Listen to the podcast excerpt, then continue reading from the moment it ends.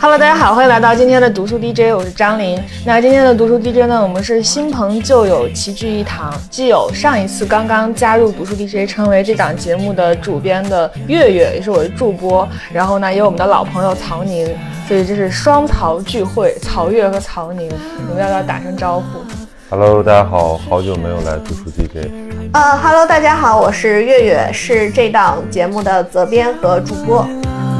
Cause luckily I'm good at reading I wouldn't bucket but it won't stop chasing And we can dance all day around 然后今天我们之所以是曹宁和曹月一起来录这本书呢，嗯，是因为今天要聊的这本书是一直以来就是呃在曹宁的 B 站的评论区有很多人希望听到曹宁去讲的一本书，我们就想说那就趁此机会把曹宁拉来跟我们一起聊一聊这个书，就是黄登老师的《我的二本学生》，也是前段时间算是一个爆款的非虚构写作吧。嗯，正好上次跟月月聊他的经历的时候呢，他也讲到自己这个本科学校的 PTSD。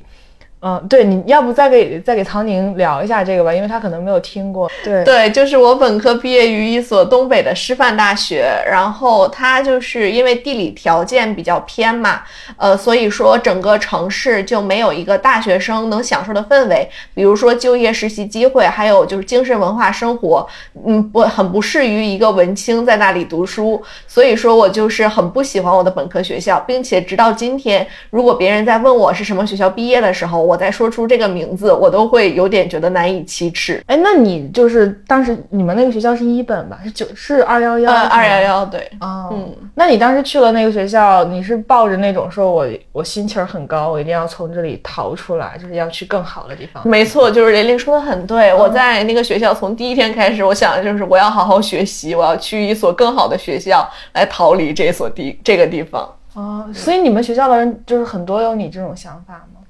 我觉得很多到我们学校的人，其实他们是抱着一个好就业的心理，所以说他们不会特别的去抱怨说这所学校没有呃一些氛围的存在，而是我好好上课，好好实习，毕业之后找到一份好工作，这样就可以了。啊，嗯，哎，那我。正好这本书就是这本书里边黄登老师写的这个学校，其实他也就是很多次在书中写到，很多人考到这所学校其实是为了好就业。我记得他书中说，好像是广东的一半以上的银行行长都是出自这个学校，是广州的一所二本的金融院校嘛。然后黄登是在里边做中文老师。那但我觉得他这本书就是虽然叫我的二本学生，但其实他。就是因为它也不是一个特别规范的那种学术写作，它其实更多的是自己的观察和体验，所以我觉得他书里写的这个二本，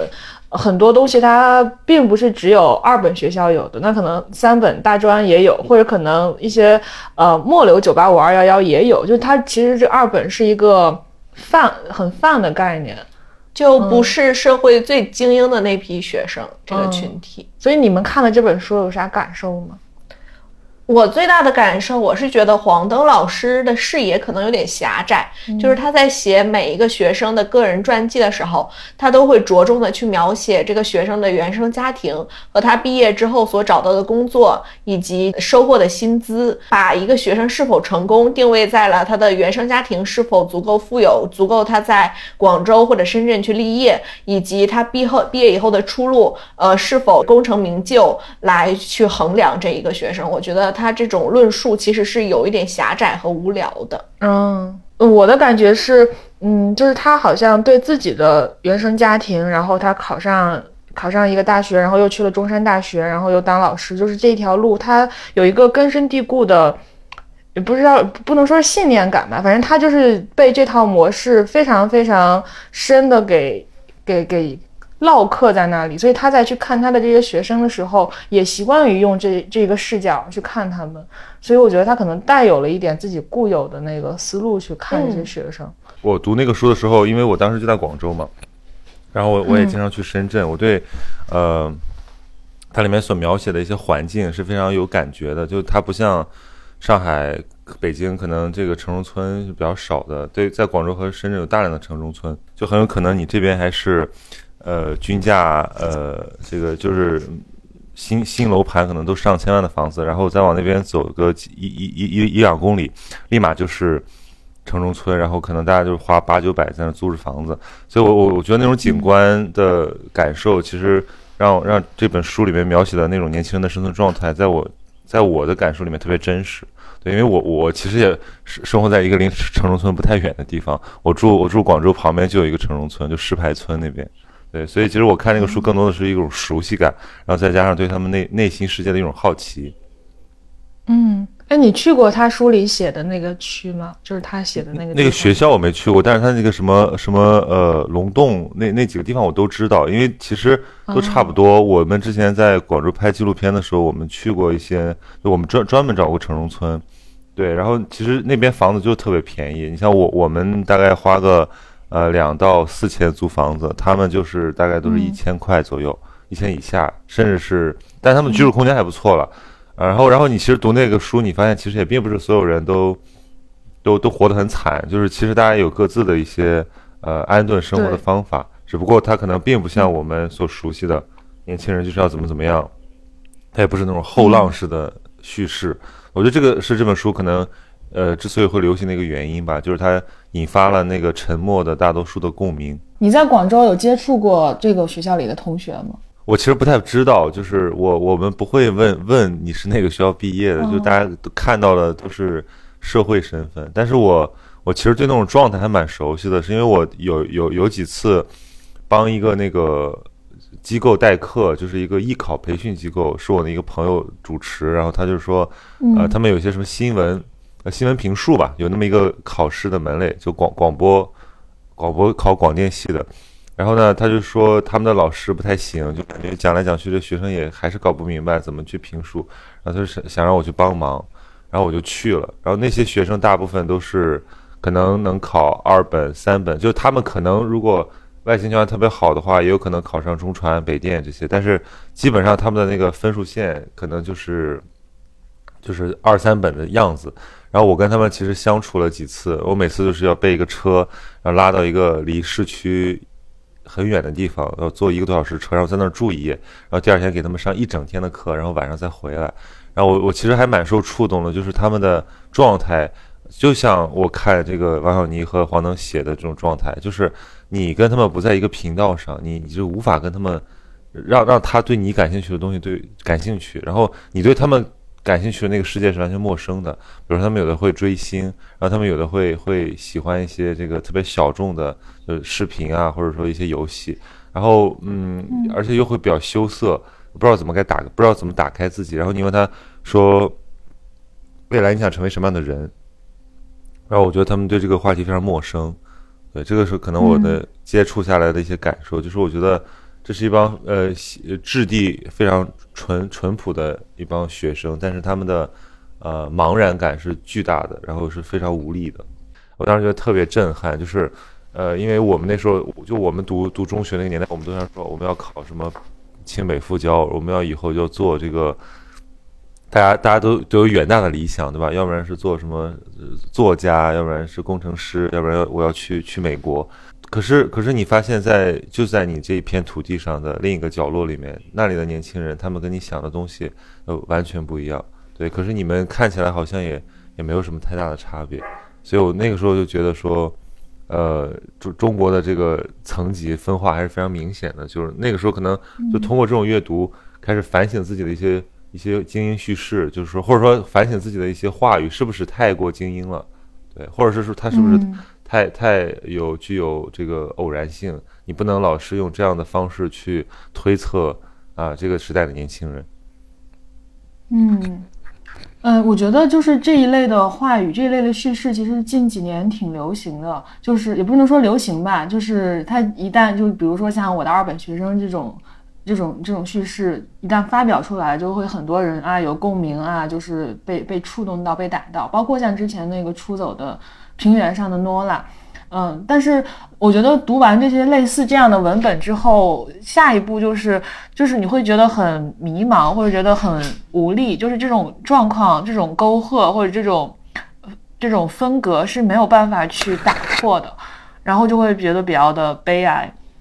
所以你你们会有这种感受吗？我不知道是不是我就是个体，我我最近读这些文本的感受。对，我就想到我大一的时候参加过吉林大学一个学生组织的那种小聚会嘛，嗯，他就组织了一个小群，意图让就是这些长春高校的学生周周六周日的时候没事儿聚个会啊，聊聊呃文艺啊或者是学术这些东西。其中有一个呃不太好的学校的学生，他的意思就是他想进入这个群的原因，就是因为他毕业快毕业了。发现自己的人脉不行，希望进入这个群，接触到一些比较好的学校的学生。之后，我还在就是另外一个活动上认识一个呃三本学生的呃同学，但是那个学校呃虽然是个独立院校，但是他最开始的名头挂的是东北师范大学。所以说，他就跟人介绍的时候，不说自己是呃某某学院，而就是说自己毕业于东北师范大学。当时这个还是让我挺惊讶的，会为了让人觉得不是那么的不光鲜，而去呃说一个类似于谎言的一个事情。但我觉得这里面就是还是有很现实的考虑吧，因为尽管大家我们觉得说什么不分这个学历的高低贵贱，可是在一些现实场景里面，这个学历就是第一道门槛，比如说。张琳，你肯定也筛过简历嘛？我以前我们我给我们单位招聘的时候，我们也我我也筛筛简历，那么？九百份简历放在面前，然后你扫一遍，你就肯定是先按这个学学历来筛啊，基本上没听说过的连考虑都不要考虑。就他尽管他付了可能再多的介绍和作品，所以说我觉得这有时候不太公平，就是人家凭什么就不行呢？对，只是说概率上可能他大概是不如这个更好的学校的学生，因为他相当于说这是一个。阶梯的竞赛，他在上一个阶段他落后了，那他这个在这个阶段他奋起直追，可能有的时候还是追不上。那我们现在搞这种呃有一点学历歧视的东西，其实我是不太不太不太喜欢的。就比如说动不动就要看你本科学校怎么怎么样，然后呃嗯嗯，然后然后比如说人家这个博士是清华的。这个人家就就必须要问一句是清本吗？对对对，就就就这样，我所以我觉得其实这个会陷入到一种盲区里面，就是好像还是这个呃呃唯学历是举，对吧？但是我觉得可能在一些这个大型的公司和组织里面，它的这个人事部门就是要通过这样的筛选来提高效率，否则。这个学历的竞争是靠什么来维持呢？对吧？其实还是因为它有用，所以我觉得有些朋友他有这种学历自卑感，包括他一定要去上一些什么，明知道是很坑钱又学不到什么东西的那些看似好学校的那种成人教育 MBA。对对对对对，其实也是这个原因嘛，就大家还是要进行一个资源交换。所以说，学历对一个人的一生来说，到底能有多重要？抛出了一个大灾问，哎，我给我可以讲一个那个研究案例，就这个应该很多人看过，BBC 他做了一个，就是连续拍每隔七年把这些人拍一下，拍了七十年，嗯，啊不是每每每隔一年把这些人拍一下，拍了七十年。然后其实哈佛有一个类似的，他就是观察这个二战婴儿潮的那第一批在波士顿生的一批小孩，他们的成长轨迹。你不是问他的这个成就感或者他幸福感到底是从哪儿来吗？那这他拍的这里面。有当年当年的这个呃哈佛的学生，然后有肯尼迪总统，对吧？就未来成为总统的肯尼迪，然后还有一些就是呃波士顿工人阶层的小孩儿，然后其实去拍他们未来的成长，然后不断的去记录他们在每个阶段对自己这个生活和价值的一个呃认知，然后最后他们得出的一个结论是说，什么样的人幸福感最强，并不是这个跟他的那个职业和他的财产都没有直接关系。你们你们你们觉得最重要的因素是什么？你们你们可以猜一下。学学历最高的人幸福感最强。对，但显然不会是这样，因为因为如果大家如果就如果上了那个最好的学校的人都幸福感最强，那这个这个世界也不是这个样子。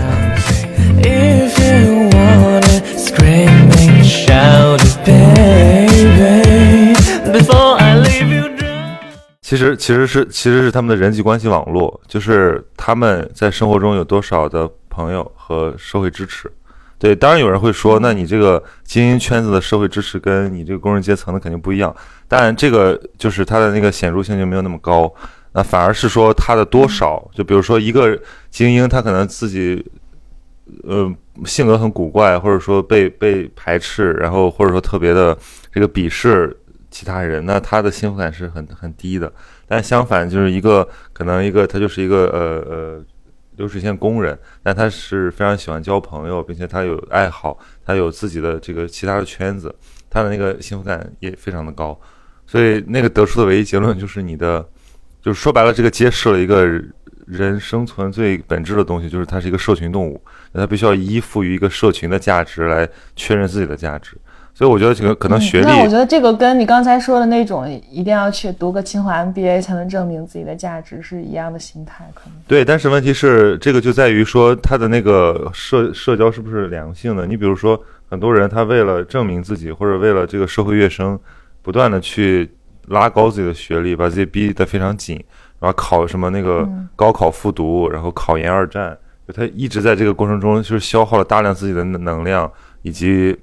就是跟别人交往的机会，那他其实是到最后可能他混混到了一个好学校，他可能上清华了，可是他发现就是也是格格不入的，或者说他已经没有办法跟别人非常平等的去交朋友。那我觉得这也是一种挺悲剧的事情。那身边有很多这样的事情，就是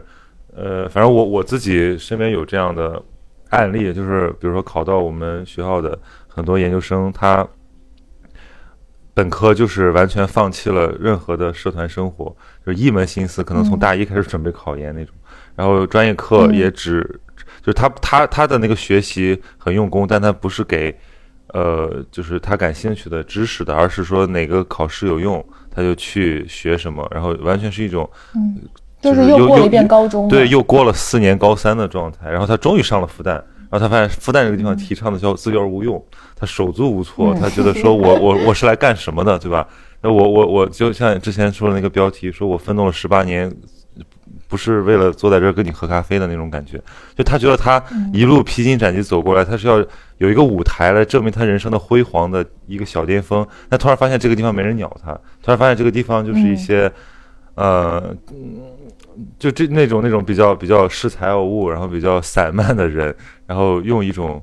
打量式的目光看他。对，其实我当时接触过这么几个几个同学和算是学长学姐吧。对，然后我我抱着一丝这个，他们觉得我还是比较有善意的，所以跟我讲讲他们的内心感受。我当时觉得其实这是一个很大的问题，就是这个教育经历可能对他们来讲。呃，并不那么美满，因为他们可以在简历上写写着他是复旦毕业的，对，但可能他在这个地方并没有收获太多有价值的，不管是同学还是老师还是说朋友，所以那你说他他他图啥呢？这样，对，可能只在社会竞争层面，嗯。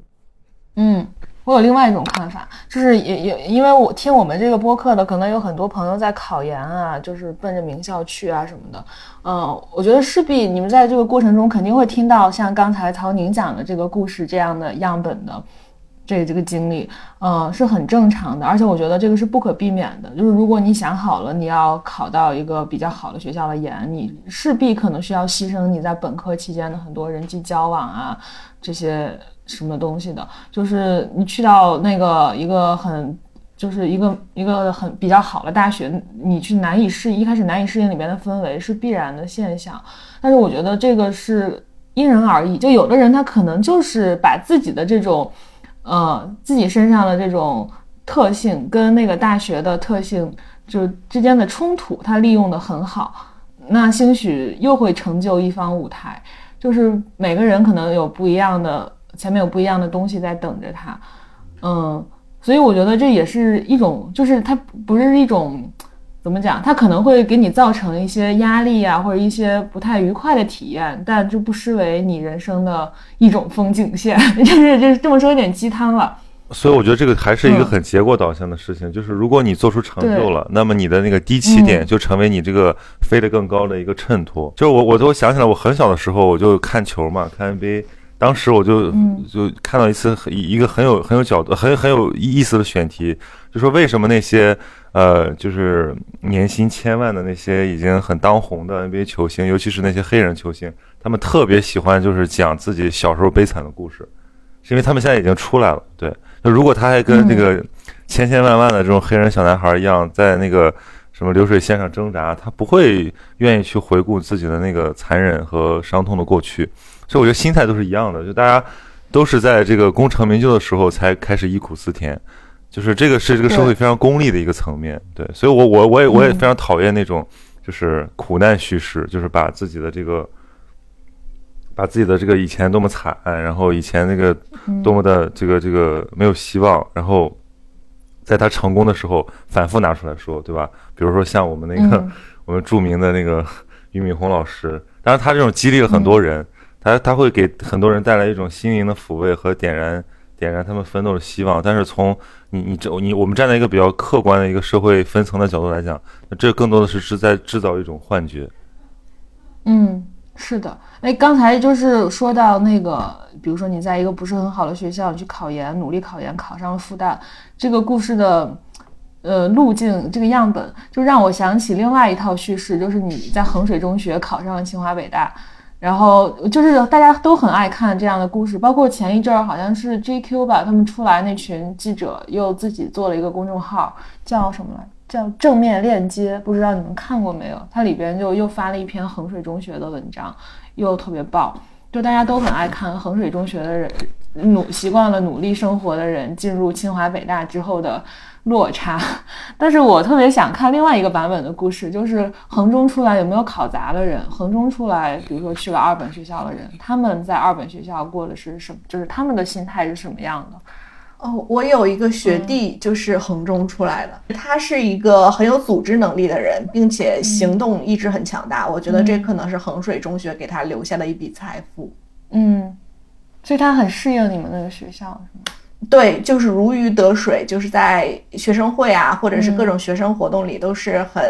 呃闪亮的人。嗯，其实我有一个问题想问曹宁，就比如说像，因为考复旦本科的人其实都是有实力去考清北的嘛，但是当他们与清北擦肩而过的时候，他们会不会对复旦这样的学校而抱有着心生怨念吗？你这个问题，你这个问题不要问我，你这个问题要问一些浙大和交大的朋友们，好吧？这个，我我觉得，我觉得愿意上复旦的大部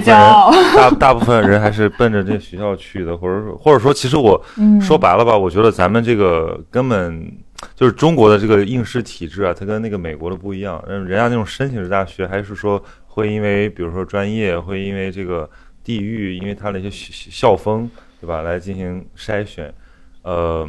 当然现在这个过度竞争可能也就是海投了，但咱们国家这个不一样，咱们就是分数嘛，就是。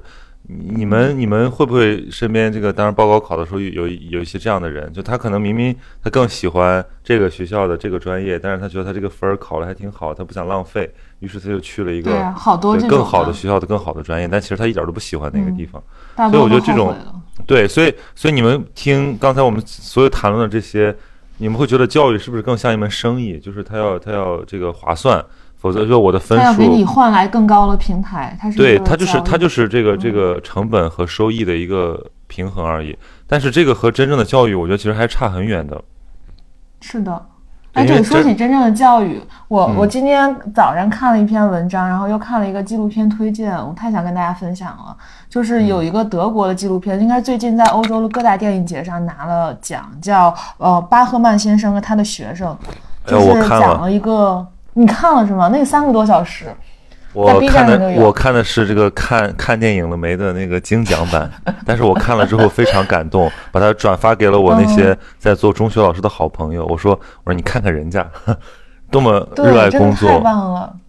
他其实是一个呃落魄艺术家是吧？就是一个艺术家，然后到了一个德国边呃德国一个特别破败的一个呃小城，然后那个小城就是是一个很。怎么讲？就是一个工业城市，但它衰败了，然后就是到处都是很衰败的迹象。然后里边的他的那个中学的学生也都是社区里边的，就是各种阶层的，而且大家就是也不太爱学习，没有养成没有养成良好的学习习惯，家庭背景也不是特别好的这些孩子。然后这个人呢，就给他们上，应该是教他们什么课呀？我也不知道教什么课，因为我还没有看这个。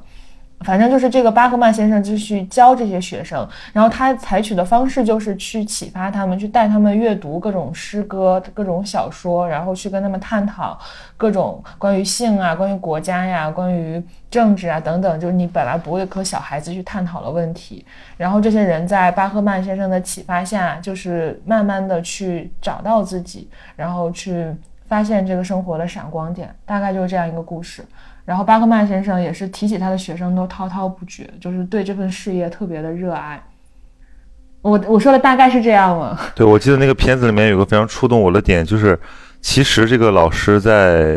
把自己的这个生命献给这帮学生的过程中是有些犹疑的，因为他觉得可能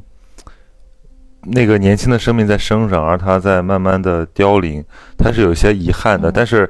呃，我觉得最感动的就在于他能够通过这种真诚的付出，然后换取那些孩子的信任之后，他的那个自我和解。所以我觉得这可能是做老师的最重要的一个部分，就是他得相信他的付出是有价值的，否则他永远会觉得说，我为什么要为了这帮小孩儿，呃，来做这样的事情？然后我我还想到我看过另一部电影，其实那个我想不起名字了，是那个茱莉亚·罗伯茨演的，也是一个真人真事改编的，就是他是在那个美国一个。刚刚改制的一个特别差的学校里面教一帮就特别糟糕的孩子，就这帮孩子完全是这是一个有教育理想的年轻人，对吧？放弃了高薪的职业去教教高中了，但发现这帮孩子是就难以管教，但是呢，他没有放弃，就是他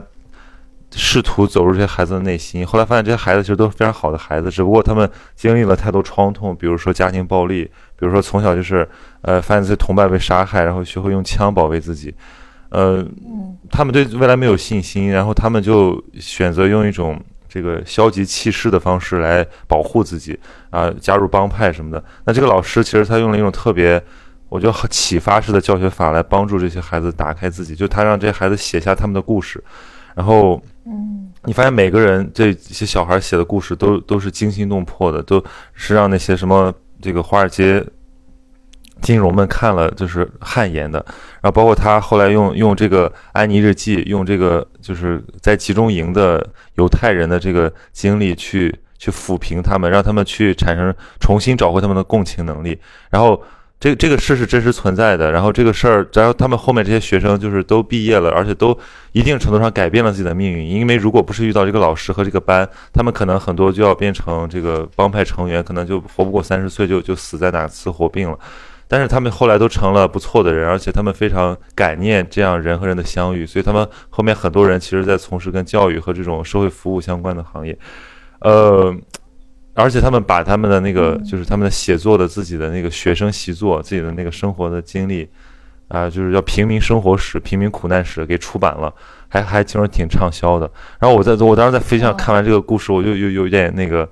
真的被被被深深的感动到了，因为我知道这是一个特别理想化的故事，就像那个什么放牛放牛班的春天，像那个那个死亡诗社，就所有的这些东西都是给我们昭示一种教育的理想化。但是，嗯，它毕竟存在过嘛，对吧？我们我们有的人会觉得说这个不现实，这个不可能复制，对。但是其实我们也可以看到像张桂梅张桂梅这样的人的存在嘛。其实其实，呃，你去连篇累牍、铺天盖地的去宣传它，其实我觉得很难。影响到这些教育工作者，他们对这个事情的认知，或者说平平息社会大众对于这种教育分化的这种愤怒。但是，真正被张桂梅校长影响的学生，一定都会知道什么是好的教育，就是什么是这个人对人的付出。所以，我觉得教育一方面要理想化，另一方面它要扎根于现实。就是，比如说你在这样的情况下，在比如说像这种。这个这个这个美国最差的街区的这个一个班，或者说像这种大深山里的女子学校，你首先要考虑他们需要什么，能够让他们进一步发展，就先给他们先给这些人赋能。对，所以我觉得其实黄东老师，尽管可能有的人会觉得说他的这个叙事是。有一些刻板印象的，但是我觉我依然非常佩服他做的这些事情，因为他还是在花时间去跟这些人交朋友，在跟这些陪这些陪伴这些学生成长。尽管他的力量非常微薄，他可能几年都不见得改真正改变一个人，但是至少在那个教育场景里面，他在呃一点一点的追求一些一些理想化的东西。对，所以我觉得就是教育首先是要现实的，因为你影响的就是一批批一个个的人，那其次才才应该追求一点理想。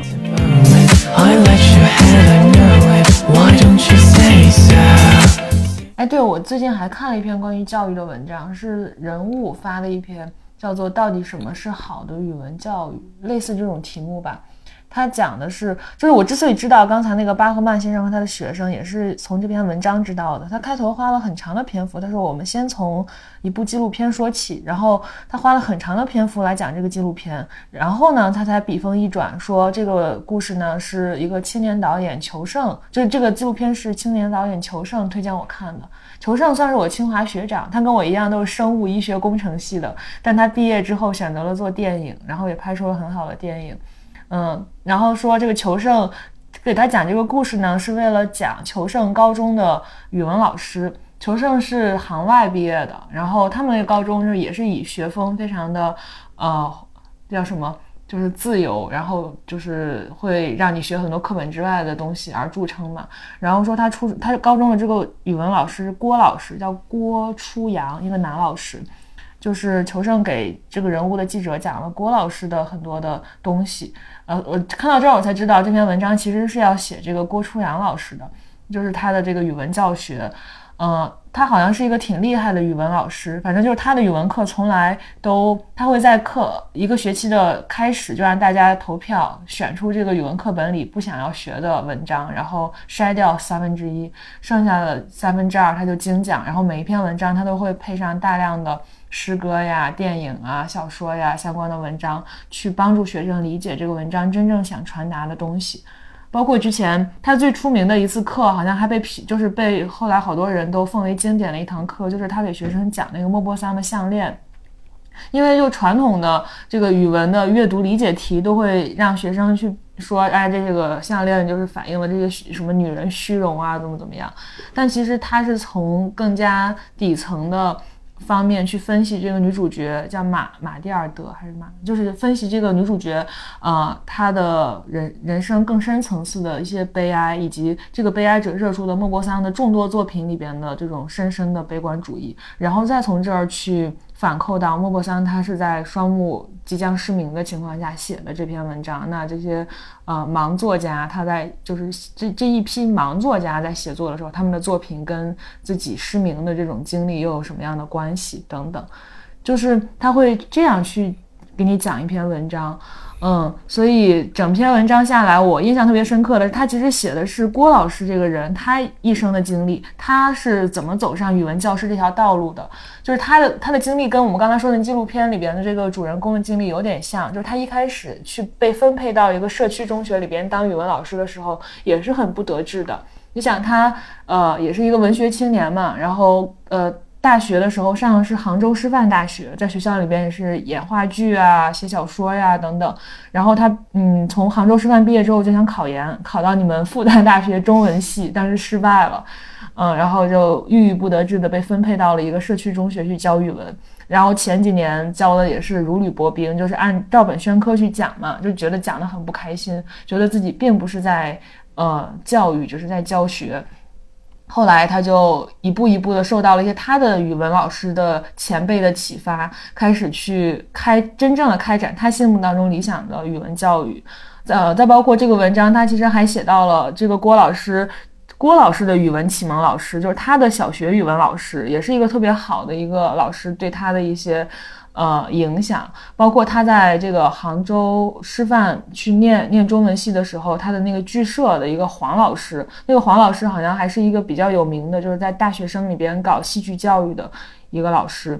然后我记得当时那个文章里边有一段话，就是统计了一下他们当时杭杭师大的那个剧社出去的一百四十位学生，其中有约七十位成为成为了语文老师，而在这七十位同学当中，有二十五位同学在自己执教的学校成立了剧社。这些中学教师将剧社带到了温州、湖州、衢州好多地方。黄月杰，黄月杰就是刚才说的杭师大的那个搞戏剧教育的老师，说好多地方这个黄老师都没有去过，但是剧社在那边重新开花了。所以我看到这儿的时候就觉得很感动。我觉得这就是真的是语文教育最美好的样子。然后这个时候我再回回回过头来看我们在做的事情，感觉我们似乎也在做语文教育。因为我小学真的，我小的时候真的很想成为一个语文老师。就如果让我当老师的话，我真的很想当一个语文老师。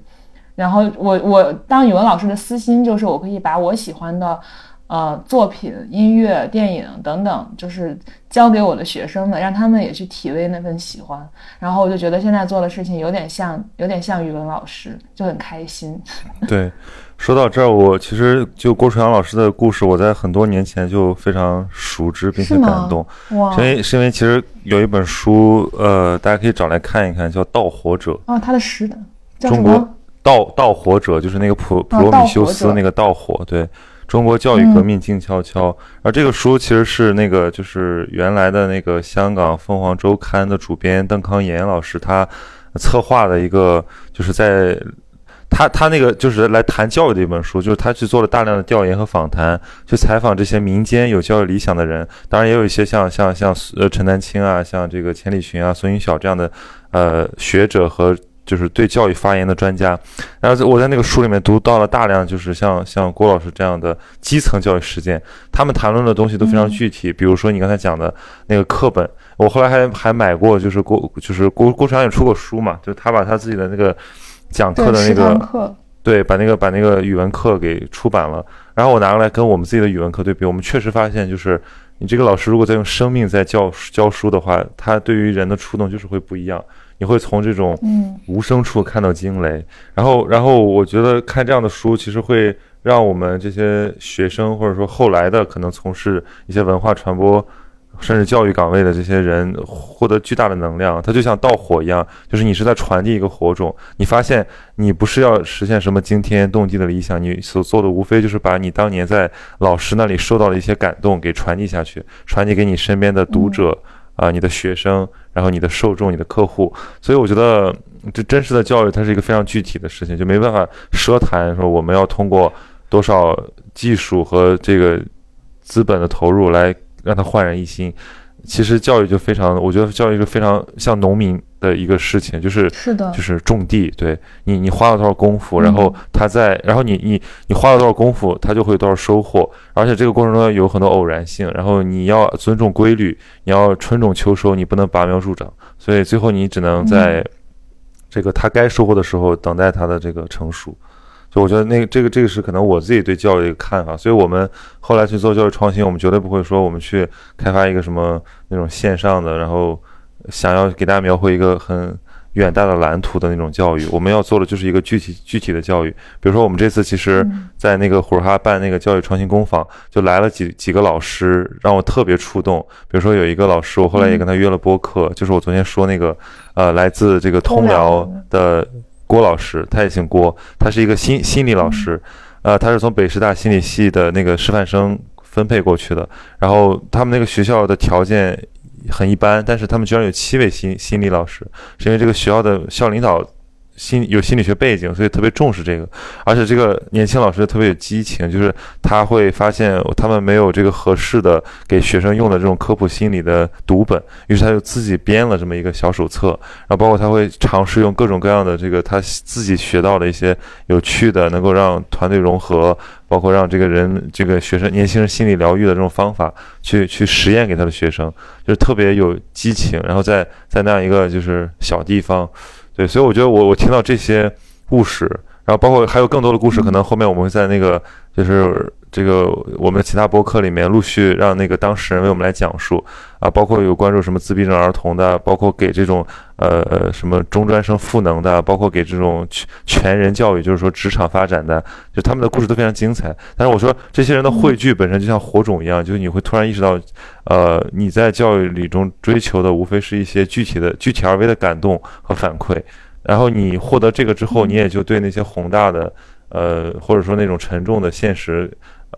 就没就不会不不会不会那么受折磨。我有还有一个问题，嗯，就是不知道这个是不是还是一个终极问题？一个人的家庭背景是否和他进入的大学层次有关系？那很多年前我在网上看到过一张呃 PPT，就是流传的照片嘛，上面就是一个清华的老师去展示清华的学生他都来自什么样的家庭，呃家家长都是什么学历，呃去过多少个地方旅行，有没有没有出过国？最后的结果就是清华的学生大多数都出身于中产和中产以上的家庭，但是另外一所普通院校，呃，这个数据一对比，这些学生的家长就学历都比较低，经济情况都不是很好，几乎没有去过什么地方旅行，更没有去过港澳台或者是国外。最后的结果就是一个人进入清华，并不是他一个人的努力，而是就是呃十余年来整个家庭一个成就的结结果。所以说，就让我很好奇，这个结论是否具有普遍性？就我觉得这个是呃教育社会学的一个很经典的命题，就是这个教育平等的问题嘛。就是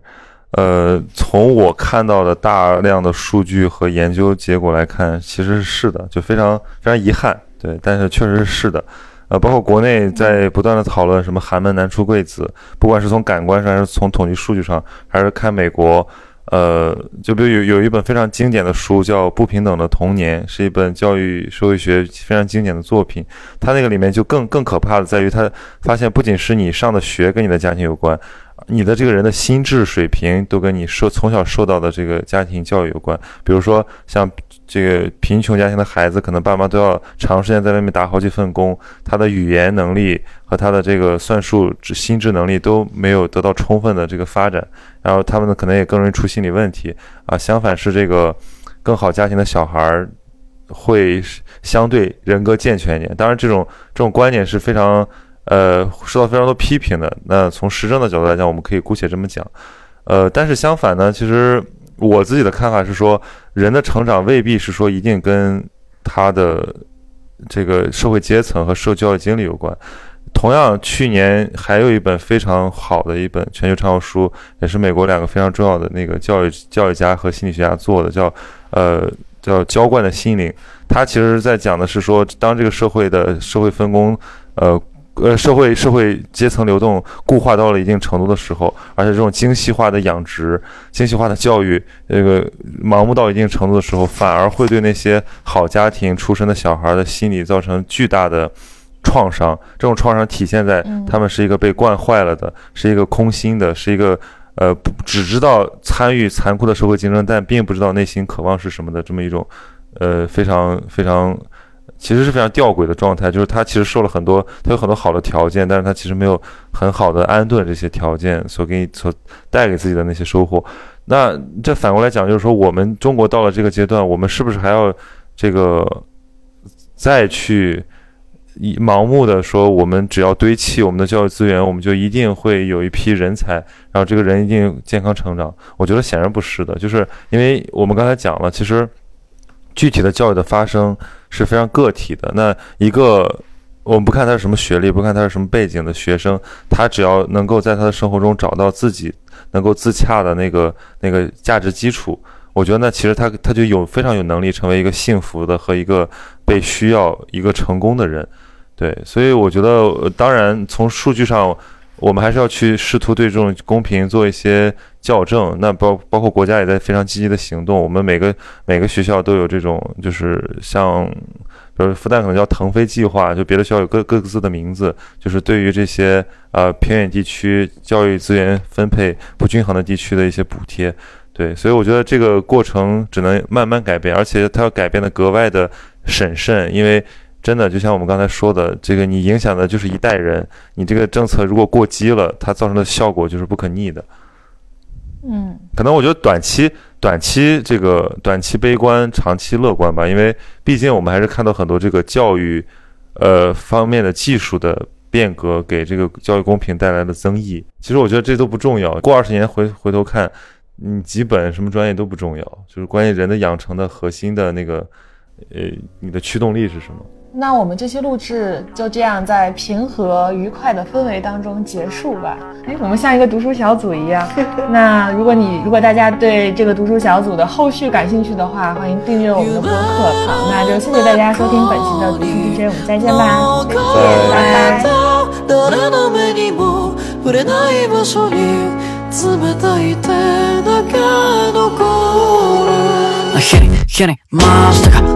拜。日に日に回したかその感情たち吸いから見て意に踏み潰したいよ